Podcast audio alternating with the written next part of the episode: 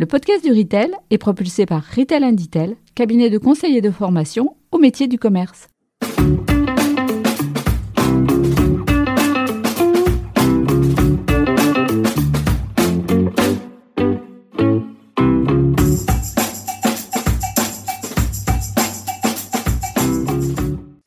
Bonjour et bienvenue sur le podcast du Retail. Je suis Fabien Foulon, un des artisans de ce podcast, animé par un collectif d'experts passionnés par le commerce, le food et la relation client.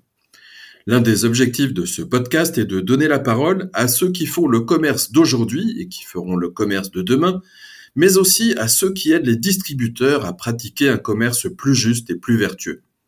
Et pour cela, j'ai le plaisir de recevoir aujourd'hui Laure Wagner, fondatrice de la start-up 1 km à pied. Dans cet épisode, Laure nous parlera des enjeux liés à la réduction des distances domicile-travail des salariés et de la façon dont 1 km à pied accompagne les enseignes de distribution et les entreprises multisites sur ce sujet. Réduction des émissions de CO2, qualité de vie des salariés, amélioration de leur pouvoir d'achat, baisse du turnover, les bénéfices sont nombreux pour cette approche au service d'une écologie joyeuse, non contraignante et positive. Et après ce podcast, vous pourrez à votre tour devenir ambassadeur ou prescripteur de ce formidable projet que je vous invite à découvrir maintenant.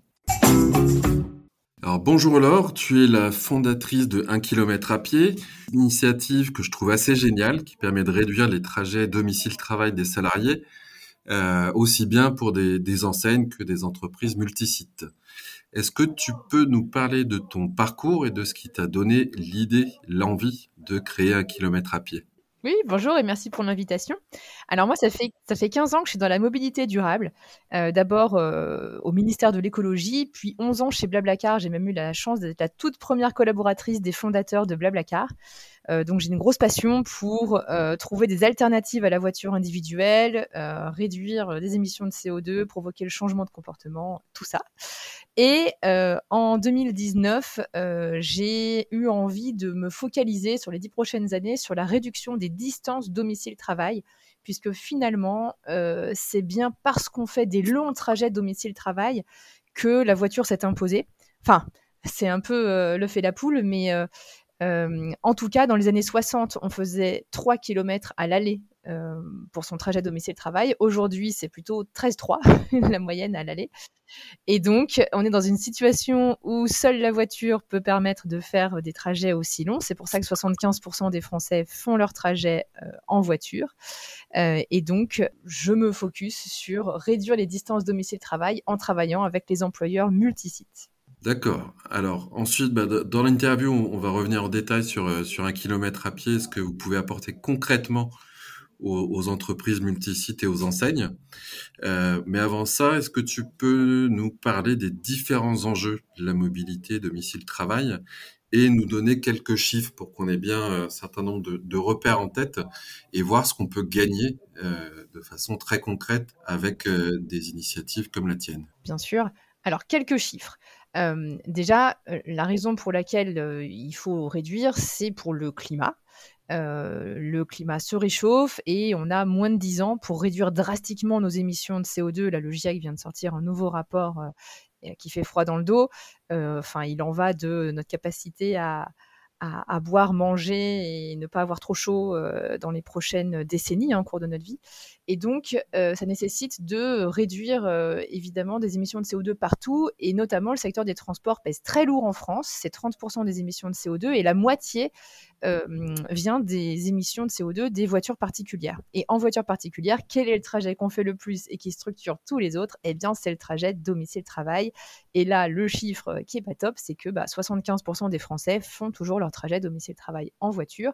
Et comme je le disais, c'est à cause euh, des distances. C'est qu'en fait, euh, nos trajets sont désormais trop distants pour pouvoir être faits à pied ou à vélo.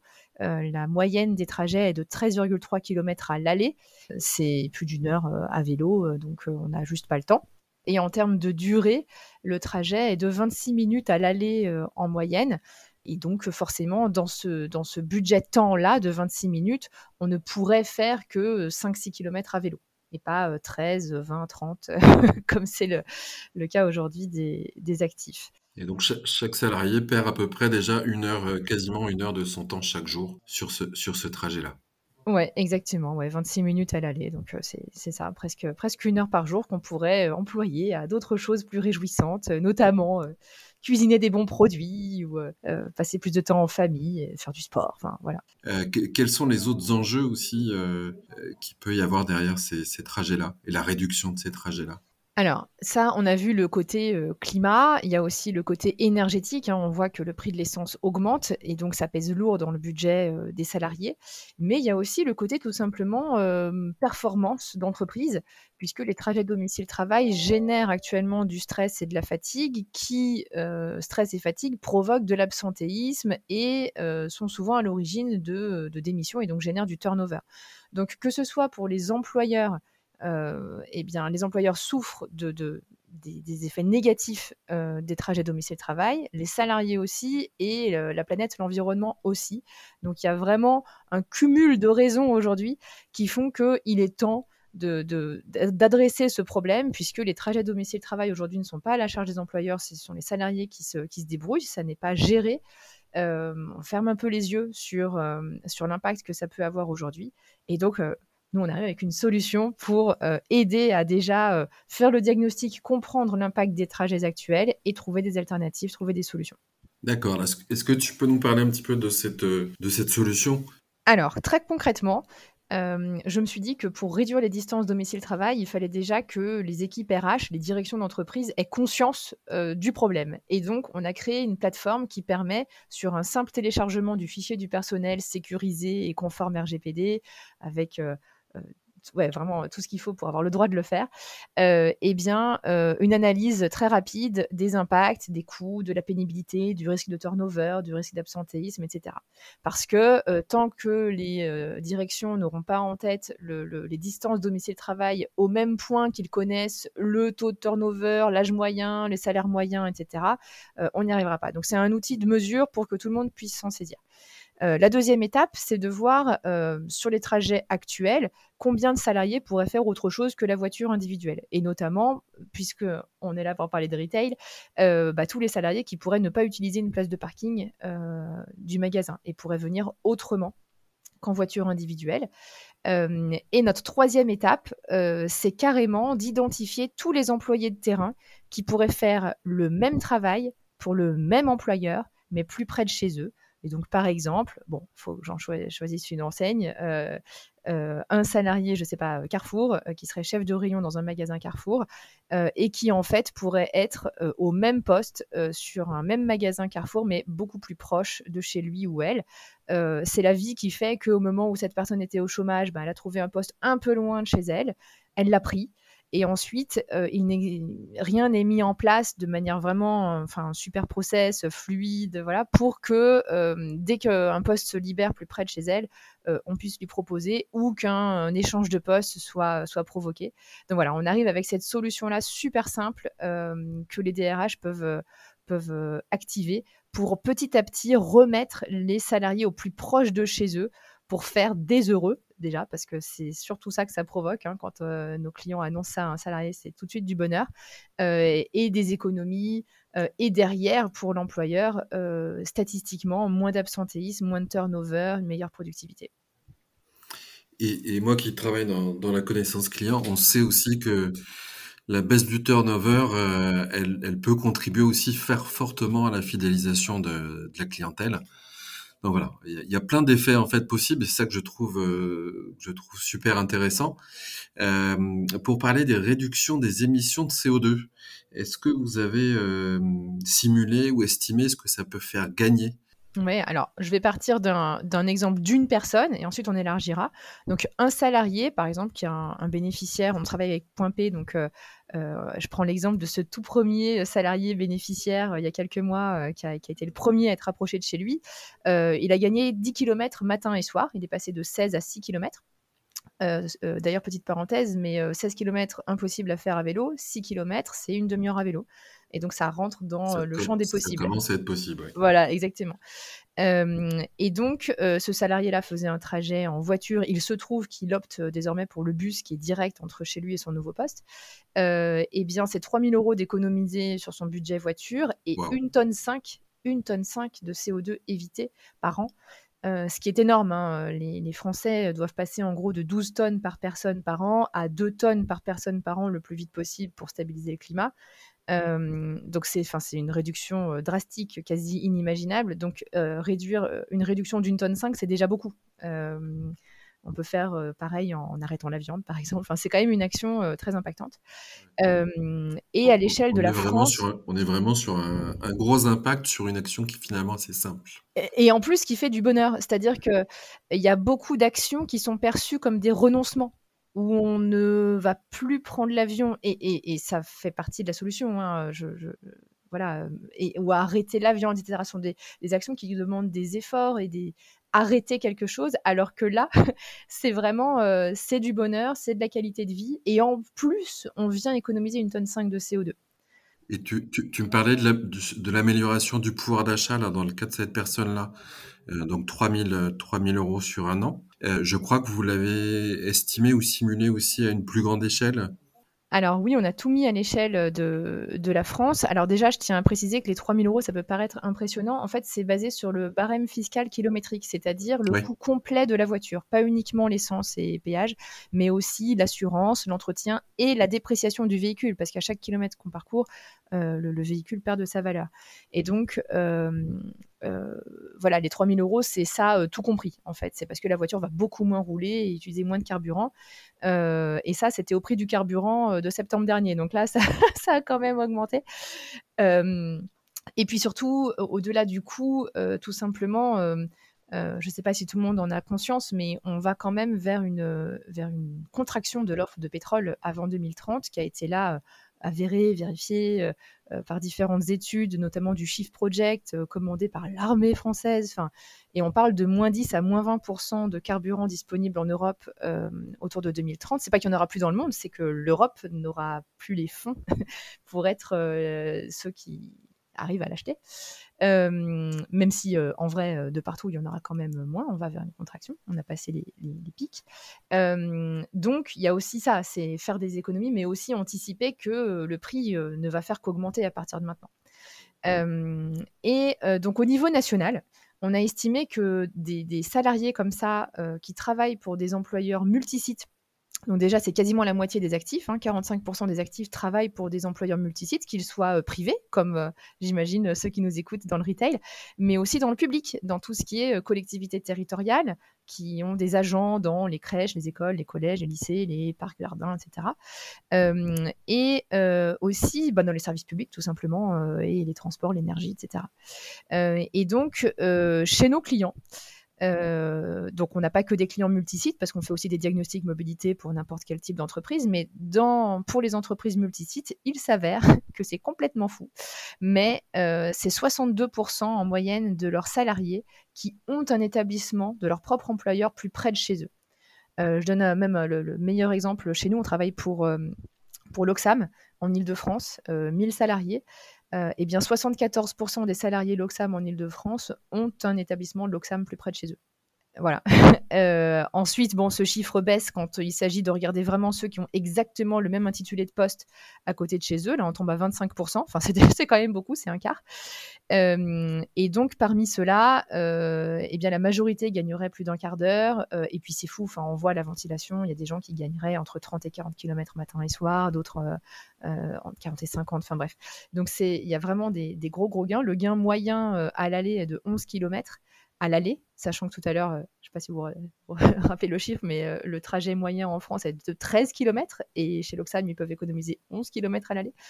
Euh, donc c'est vraiment impactant. Et donc, sur ces estimations, voilà, on travaille pour Point P, pour l'Oxam, pour Bleu Libellule, un gros acteur de la restauration collective. eh bien, on a estimé qu'à l'échelle de la France, on pourrait aller chercher entre 5 et 10 millions de tonnes de CO2 par an. Selon que, donc 5 tonnes, c'est si euh, les salariés continuent à faire leur trajet court euh, en voiture, comme par exemple le, bénéficiaire dont je parlais tout à l'heure. bon, lui, finalement, il prend le bus, mais il aurait pu continuer en voiture, faire ses 6 km au lieu de 16 en voiture. mais on peut aller chercher le double d'économie de, de, CO2 si tous ces salariés qui passent finalement en dessous de la barre des 6 km potentiellement passent au vélo. là, le gain, il est évidemment beaucoup plus haut. Et, je reviens là sur la, simulation sur le pouvoir d'achat. Dans une présentation que tu as faite sur la chaîne YouTube d'Aventure Bio, il me semble que tu parlais de 1800 euros en, moyenne. Hein. Ouais, c'est ça. C'est euh, le gain euh, médian. Effectivement, on parlait de 11 km à l'aller et effectivement, le gain médian en euros, effectivement, est de 1800 euros et bah voilà, c'est quasiment un 13e mois. Enfin, c'est un 13e mois pour, pour bah, beaucoup. Oui, oui, c'est un 13e mois, quasiment un 13e mois. C'est énorme. alors là aussi, c'est le barème fiscal il y a, certains candidats, il y a certains candidats à la, présidentielle qui, qui en parlent. Toi, tu le fais. Alors moi je le fais, moi je j'aide à le faire, mais il faut que les là que les auditeurs euh, nous contactent pour le mettre en place. Mais je oui, trouve, Je, je, trouve que, que, que, rien que ça c'est énorme. Comme tu disais, vous prenez en compte tous les coûts qu'il peut y avoir autour de l'usage d'une voiture. Mais moi j'ai évalué de mon côté sur les 1800 euros, je pense qu'il y, y, a à peu près un tiers d'essence déjà. Donc il y, y, a déjà toute cette somme là, voilà, c'est du du enfin du cash de la du pouvoir d'achat immédiat et, non, euh, et non différé pour, euh, pour le salarié. Exactement. Donc oui, oui, c'est tout de suite du budget qui peut justement, pour ceux qui nous écoutent, et il y a toujours un, quand on travaille sur des sujets écologiques, il faut toujours faire attention à l'effet rebond, se dire ah bah j'économise du CO2 d'un côté sur le trajet, mais est-ce que finalement ces gens, ces personnes-là ne vont pas acheter n'importe quoi fabriqué en Chine qui va donc voilà, ça peut servir à justement acheter du bio, acheter des choses qui contribuent à la transition écologique. Euh, faire notamment, pourquoi pas, les programmes C2E euh, de rénovation énergétique, etc. Euh, voilà, donc c'est vraiment du, pouvoir d'achat libéré et on a calculé, pareil, à l'échelle de la France, que pour les fameux 7 millions d'actifs d'employeurs multisites qui pourraient avoir un poste plus proche de chez eux, ça ferait 12 milliards d'euros libérés. Voilà, donc 10, 10, millions de tonnes de CO2 et 10 milliards d'euros. On est vraiment sur des gros, gros impacts. Ouais. Ça vient du fait que ça concerne énormément de monde et que ce soit un trajet répété deux fois par jour, le trajet domicile-travail. Donc l'effet répétition fait que forcément, dès qu'on gagne 10 km, tout de suite, ça fait des, gros gains. Et, ensuite, de façon encore plus concrète, comment vous travaillez avec les, entreprises multisites et les enseignes? Tu nous as parlé de, la plateforme, et je crois qu'il y a des différents niveaux de, de prestations. Oui, c'est un peu comme des marches d'escalier. La première marche, c'est le diagnostic mobilité. Euh, sur un simple téléchargement du fichier du personnel, euh, on va avoir euh, les chiffres, hein, les durées, les distances, les coûts, la pénibilité, le nombre de, correspondances en transport en commun, voilà, cartographie, etc. La deuxième marche d'escalier, ça va être d'avoir toujours sur le même fichier RH, euh, d'avoir le report modal. Ce qu'on appelle le report modal, c'est combien de salariés pourraient faire autre chose que la voiture. Donc on va euh, euh, identifier automatiquement, hein, tout ça se fait automatiquement, c'est quelque chose qu'on a codé, on a, on, a, mis du temps en RD pour, pour voir livrer très vite les clients en 48 heures. Euh, donc, euh, ils vont voir euh, quelle part des salariés pourraient venir à vélo parce qu'ils sont à moins de X kilomètres, avec plus de X% de pistes cyclables, avec une topographie qui s'y prête, etc. Donc, tout d'un coup, ça permet soit de se rendre compte qu'effectivement, il y en a plein qui pourraient venir à vélo et qu'il y a vraiment un truc super à faire, de leur mettre du forfait mobilité durable entre les mains et des racks à vélo et de les remettre en selle, etc. Ou au contraire, de se rendre compte que ça ne prendra jamais parce que finalement, il n'y a que trois qui sont à moins de 10 km et qu'il n'y a pas de piste cyclable et que du coup, bah, ça sert à rien de se casser les dents à faire tout un projet vélo alors que le territoire ne s'y prête pas du tout. Euh, et, au contraire de faire d'autres choses parce qu'il y en a plein des projets de mobilité durable. C'est vrai qu'on focalise pas mal sur le, vélo et le covoiturage. Euh, c'est ce qui est le plus connu, mais en fait, il y a plein d'autres choses à faire. donc ça, c'est le plan de mobilité où on va venir voir les alternatives, donc transport en commun, covoiturage, télétravail, etc. Euh, et la troisième marche d'escalier, c'est ce dont on a le plus parlé ici, c'est les échanges de postes. C'est vraiment d'identifier ben, qui pourrait euh, faire carrément un autre trajet qui serait plus court et qui serait bon euh, pour la qualité de vie, pour la santé et aussi pour la performance de l'entreprise parce qu'il y aura moins besoin de, il y aura moins d'absentéisme, moins de turnover, moins besoin de parking, moins de frais kilométriques, etc. Donc ça peut être utile sur des ouvertures de postes, même sur des ouvertures de magasins en, regardant où travaillent ceux qui travaillent déjà dans d'autres dans d'autres magasins. Euh, tu me, quand on a préparé cette interview, tu me parlais aussi de, de la gestion de problématiques individuelles. Oui, alors effectivement, les cas d'usage, donc il y a euh, le turnover, hein. quelqu'un part, un poste se libère, et eh bien avant de recruter en externe, on va venir sur la page un kilomètre à pied de l'établissement pour voir les salariés du groupe qui travaillent en fait plus proche de cet établissement-là qui recrute. Et donc ça va permettre d'identifier, de trier par métier, par ancienneté, etc. et de proposer le poste. Un autre cas d'usage, c'est de partir du salarié qui aurait un souci, qui aurait euh, un accident de vie, quelque chose, ou qui est devenu aidant, qui doit libérer du temps pour aider euh, quelqu'un dans son entourage. Et eh bien là, on va euh, partir du salarié et voir les établissements qui sont plus proches de chez lui ou elle pour lui proposer. Euh, et puis, il y a une autre modalité euh, qui sont tout simplement les échanges parfaits. On, on identifie euh, les deux personnes qui pourraient tout de suite échanger à poste égal, ou les trois personnes. En, fait, nous, au niveau des algorithmes, on peut faire même des échanges, on peut en trouver entre 5, 10, mais après, ça devient compliqué pour les RH de gérer en parallèle. voilà, exactement. Donc, on s'arrête à, à, à, des échanges entre entre quatre personnes. Euh, et, donc, euh, et donc voilà, là, ça permet de ne pas attendre le, turnover, de ne pas attendre qu'un poste se libère, mais de, voilà, de provoquer, d'être proactif sur les réaffectations pour tout de suite faire des heureux, euh, tout de suite permettre des économies, alors que le turnover est toujours limité, heureusement. mais voilà, il y a 10-15% de turnover par an. Donc voilà, si on attendait après ça, voilà, il y a aussi la possibilité de faire tout de suite euh, des échanges. Et, je pense en plus quand on est euh, quand on est sur la, région parisienne ou sur des, agglomérations à des grandes villes, on est on est dans la distribution sur des turnovers qui peuvent être quand même particulièrement importants. Oui, c'est vrai que le retail est connu pour euh, ses taux de turnover et justement, bah, j'en profite. Si les employeurs qui nous écoutent potentiellement euh, ne font pas cet effort-là de rapprocher les salariés de chez eux, même si c'est un peu douloureux parce que euh, à la limite euh, ça tourne et peut-être que la personne n'a même pas encore réclamé d'être rapprochée. mais en fait, il faut anticiper. Il y a plusieurs études là qui montrent que 69% des Français sont prêts à quitter leur job pour en trouver un plus proche. 52%, c'est une autre étude, sont prêts à être payés 5% de moins pour travailler à moins de 20 minutes de chez eux. Et une enquête météo job là du mois de janvier 2022 qui dit que le premier critère maintenant des candidats à l'emploi, des chercheurs d'emploi, euh, c'est le temps de trajet avant euh, l'intérêt du poste et le salaire. Euh, donc vraiment, en, gros, là, ma conclusion, c'est que si les employeurs ne font pas le bonheur des salariés en interne, eh ben, ils iront le chercher ailleurs. En fait, il va y avoir des démissions, d'autant plus avec l'augmentation du prix de l'essence. Donc, euh, donc c'est important d'anticiper. Euh, et euh, on, parle du fameux mouvement là qui vient des États-Unis, le, Big Quit ou la grande démission. Et c'est vrai qu'avec les, avec les jeunes générations aussi, c'est un phénomène qui va certainement s'accélérer. Exactement. En fait, euh, alors ça, ça, il y a vraiment deux types de populations. Il y a, il y a les cadres, etc., qui sont en recherche de sens et qui veulent plus travailler pour des choses euh, polluantes, etc.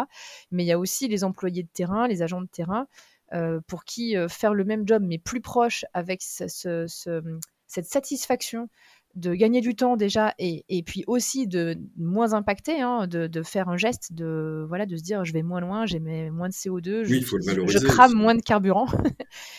Euh, voilà, c'est déjà aussi une grande satisfaction et puis un gain en qualité de vie, en économie qui, qui n'est pas possible aujourd'hui en augmentation de salaire. Enfin, aller chercher 1800 euh, euros euh, d'augmentation, c'est compliqué aujourd'hui quand même. Bien sûr. Donc on, a compris, il y a, trois marches d'escalier. Hein. Il y a une première qui est sur du diagnostic, sur de, l'analyse data à partir de la plateforme. Une deuxième marche qui est plutôt, on va parler plutôt de, de plan, de plan de mobilité. La dernière marche dont on vient de parler, qui est de gérer plutôt la, mobilité géographique au fil de l'eau avec les ouvertures de postes, les échanges de postes, les problématiques individuelles. Euh, je crois que vous avez déjà, même si vous êtes une jeune entreprise, vous avez déjà euh, certains de vos clients qui sont sur la troisième marche euh, et qui arrivent à un stade où, où ils sont complètement autonomes en fait sur, sur l'utilisation de la plateforme. C'est ça. En fait, euh, bah, je peux prendre l'exemple de Point P, hein, euh, qui est notre premier client pionnier vraiment sur les échanges de postes.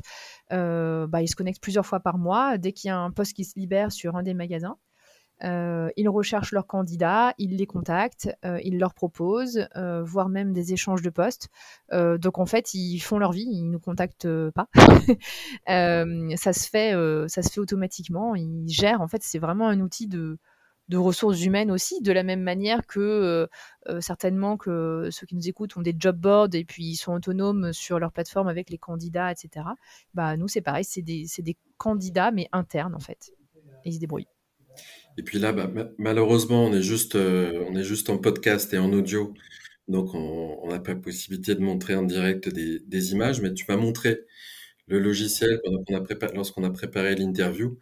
Euh, et j'étais assez bluffé par le côté très, très intuitif et très facile à utiliser de la plateforme, pour connaître. Eh ben, merci beaucoup. je fais des démos à qui veut. Euh, si vous êtes intéressé, effectivement, c'est un outil facile à prendre en main. Super. Euh, écoute, avant de, un peu de temps avant de, terminer, on va enchaîner sur les, les, questions types, les questions signatures du podcast du retail. Euh, la première, c'est pour toi, c'est quoi un commerce juste ou un commerce plus juste? Alors pour moi, ce serait un commerce, euh, bon déjà qui va dans le sens de l'écologie euh, et qui prend soin de ses salariés. Hein, je vais pas dire le contraire. effectivement, on parle beaucoup de satisfaction client, mais là, la satisfaction salariée, je suis persuadée que des salariés effectivement qui sont heureux, qui viennent de pas loin, qui connaissent le territoire, forcément, ça peut être que bénéfique au côté euh, commerce, euh, rapporter un peu de proximité euh, dans tout ça. Mais ça s'applique aussi le côté proximité et réduire les émissions de CO2, peut-être au sourcing. voilà, un commerce un commerce responsable, c'est un, commerce voilà, qui fait attention de, aux circuits courts, etc. ouais, voilà, réduire, réduire l'impact des trajets des salariés et des, et des biens c'est vrai que ce que tu m'as dit aussi, moi, me parle beaucoup sur la question de la proximité et de l'ancrage sur un territoire ou sur un quartier. Euh, je suis allé visiter euh, récemment une petite enseigne, alors je sais plus combien de magasins ils ont pour le moment, c'est tout, c'est tout nouveau, euh, où la, règle lorsqu'ils lorsqu'ils recrutent des, salariés, c'est que la personne habite à moins de 10 minutes du magasin et soit déjà un peu investie dans le, dans le quartier. Et ils arrivent aussi à travers ça, bah, vraiment créer un esprit de, de, quartier, un esprit euh, collectif, communautaire avec, euh, avec la clientèle. C'est vraiment intéressant. La deuxième question du podcast du retail, c'est est-ce qu'il y a en ce moment une entreprise ou une personnalité qui t'inspire particulièrement? Et pourquoi? Oui, alors c'est pas dans le secteur du retail, mais le rapport du GIEC vient de sortir là, et donc j'invite tout le monde, ceux qui ne connaissent pas Valérie Masson-Delmotte. c'est une chercheuse française qui est coprésidente d'un groupe de travail du GIEC. elle fait un travail formidable et elle est sur Twitter. C'est une des rares scientifiques qui, arrive à, avec Jean-Marc Jancovici par exemple aussi, à vraiment expliquer simplement euh, les choses. Et euh, donc, voilà, comme, euh, comme voilà, ce rapport du GIEC est super important et vient de sortir et que je la trouve formidable. Elle a une énergie, c'est vraiment son, le combat de sa vie, quoi, hein, de, de, faire la pédagogie du changement climatique. je vous invite à la découvrir. Valérie Masson-Delmotte. Donc du coup, il y a ces, ces, deux scientifiques que tu viens de citer qui effectivement apportent beaucoup de vulgarisation et, et aident aussi à, voilà, nous sensibiliser, à faire prendre conscience des choses et à, donner des pistes concrètes de ce qu'on peut faire. Et puis, il y a un kilomètre à pied qui apporte une solution concrète, très concrète, par un enjeu à, fort impact. Pour les auditeurs qui seront euh, intéressés par l'initiative d'un kilomètre à pied, et je suis sûr qu'il y en a certains, euh, enfin qu'il y en a, pardon, qu'il y en a beaucoup à qui, euh, à qui ça parle, qu'est-ce qu'ils peuvent faire pour vous donner un coup de pouce et donner encore plus d'impact à votre démarche euh, et, faire un lien en fait entre vous et, leur entreprise, enfin leur entreprise ou aussi en parler autour d'eux. Hein. Effectivement, bah alors soit c'est leur poste et donc bah dans ce cas-là, on peut tout de suite vous faire euh, une démo, une proposition, vous expliquer comment ça fonctionne. Et puis sinon, effectivement, nous, nous faire des intros avec euh, les équipes RH. Et puis plus largement pour nous aider, bah voilà, des, des, des, mises en relation. on est sur LinkedIn, on est très présent sur LinkedIn. Vous pouvez m'ajouter Laure Wagner sur sur LinkedIn. vous abonner à notre newsletter. Enfin, en tout cas, voilà, on est très preneur de, mise en relation. C'est le début pour nous, même si on commence à avoir des beaux clients et, des, beaux, des beaux chiffres là que je vous ai raconté tout à l'heure. Mais c'est vraiment le début. Il y a c'est un enjeu colossal et énormément de choses à faire. Donc, très preneuse de vos, de vos conseils et mise en relation. Donc, si on est dans les RH, on peut contacter directement Laure.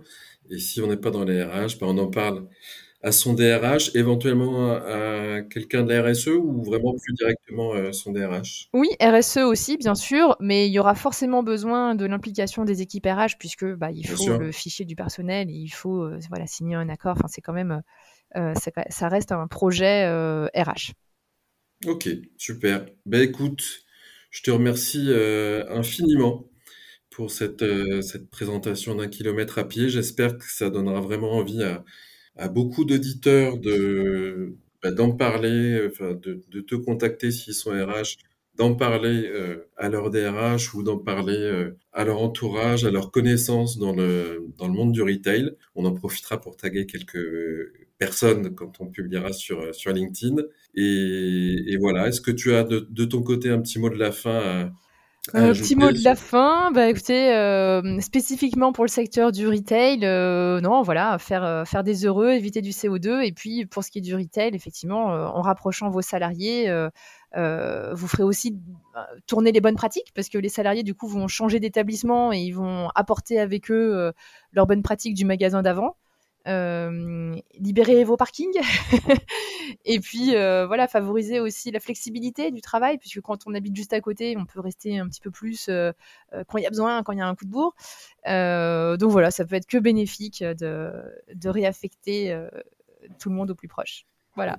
Et puis, sur, sur une année où on a rarement connu une inflation si forte, je crois qu'en ce moment, au moment où on se parle, on est sur l'inflation la plus forte des 30 dernières années, quand on parle d'inflation, tout secteur confondu, hein, pas, qu'alimentaire. Alimentaire, ça commence et ça va, l'inflation va monter en puissance. Donc les questions de pouvoir d'achat aussi vont être euh, de plus en plus euh, prégnantes et euh, CO2 plus pouvoir d'achat plus qualité de vie au travail. votre solution, elle apporte vraiment des choses qui sont super utiles et c'est vraiment le, c'est vraiment le bon moment. Merci beaucoup. Ben écoute, merci beaucoup Laure. On aura certainement l'occasion de, de se reparler à d'autres occasions et, je suis sûr qu'il y a un certain nombre d'auditeurs qui vont te contacter dans les jours et semaines qui viennent. Eh merci, merci. Rendez-vous sur LinkedIn. merci. Merci, à bientôt. Et si vous avez aimé cet épisode, n'hésitez pas à le partager, à le commenter et à le noter sur l'application Apple Podcast avec un 5 étoiles. Enfin, je vous invite à nous retrouver toutes les semaines, ou presque, pour de nouveaux épisodes du podcast du retail.